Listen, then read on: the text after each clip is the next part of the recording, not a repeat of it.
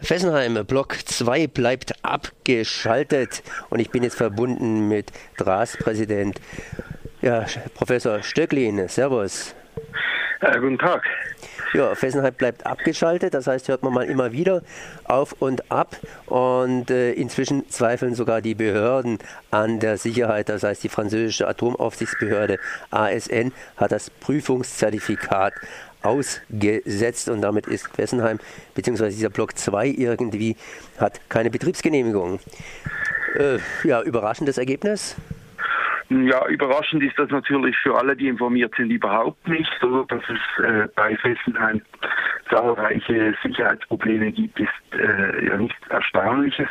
Neu ist, dass das nun auch von der Aufsichtsbehörde, zumindest für den Block 2, äh, festgestellt wird und, und dass dieser Block vorläufig äh, stillgelegt ist. So wie es aussieht, wird das sehr lange dauern, bis, der, äh, bis diese Prüfungen, die nun äh, durchgeführt werden müssen, äh, äh, beendet sind und äh, ich kann natürlich nur hoffen, dass diese Stilllegung des Blocks 2 erstens endgültig ist und dass sie dann auch zu einer definitiven Schließung von beiden Blöcken in Fessenheim führt, so wie das von Praag seit langem verlangen. Jetzt äh, gerade eben war die Verbindung ein bisschen schlechter. Vielleicht haben Sie sich kurz vorher weggedreht oder sonst was. Ich hoffe, dass die Verbindung jetzt dann besser wird. Für mich ist ein bisschen überraschend, dass jetzt die Behörden auch entsprechend, entsprechend reagieren. Weshalb reagieren die Behörden, beziehungsweise erst jetzt? Gibt es da irgendwelche Vermutungen bereits? Also mein, äh, die Behörden reagieren natürlich deshalb, oder weil eben festgestellt wurde, dass es dabei äh, beim Dampferzeuger äh, Unregelmäßigkeiten gibt. Man kann natürlich schon auch äh, die Vermutung haben, dass äh, von Seiten der Aufsichtsbehörde auch deshalb reagiert wird, weil die EDF sich ja bezüglich der angekündigten Schließung von Fessenheim immer noch querlegt. Äh, sollte eigentlich nicht sein, aber äh, dass sich die Aufsichtsbehörde von politischen Überlegungen äh, leiten lässt, aber das ist natürlich nicht völlig ausgeschlossen.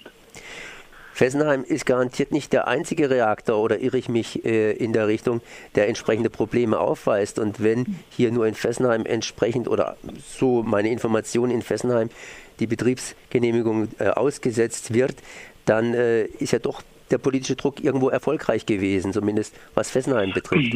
Also, dass der politische Druck äh, bezüglich Fessenheim äh, Erfolg hat, das äh, ist ja ganz offensichtlich. Ich meine, die Ankündigung, die wiederholte Ankündigung, dass Fessenheim geschlossen werden soll, ist nur zu verstehen als eine Folge eben des Drucks, die von Seiten der Bewegung immer wieder gemacht worden ist.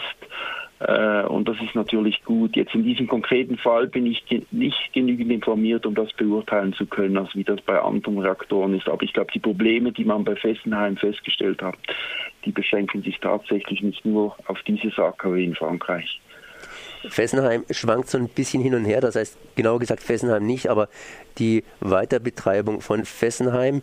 Ähm, was werden die nächsten Schritte sein von euch? Das heißt, äh, gibt es noch irgendwelche Aktionen hier auf dieses ja, auf das Atomkraftwerk Fessenheim hin in nächster Zeit? Also wir haben kürzlich wiederum eine Klage bei der EU äh, angestrengt äh, und wir sind daran zu prüfen, ob wir auch in Frankreich neue Klagen äh, in Angriff nehmen werden, weil wir können nicht sicher sein, dass, sicher sein, dass Fessenheim tatsächlich geschlossen wird. Und solange das nicht äh, definitiv ist, werden wir dranbleiben. Okay, gut, dann möchte ich Sie nicht weiter stören. Das war Jörg Stöcklin von der TRAS, dem Trinationalen Atomschutzverband zu Fessenheim. Block 2 bleibt abgeschaltet. Merci. Ja, vielen Dank, auf Wiederhören.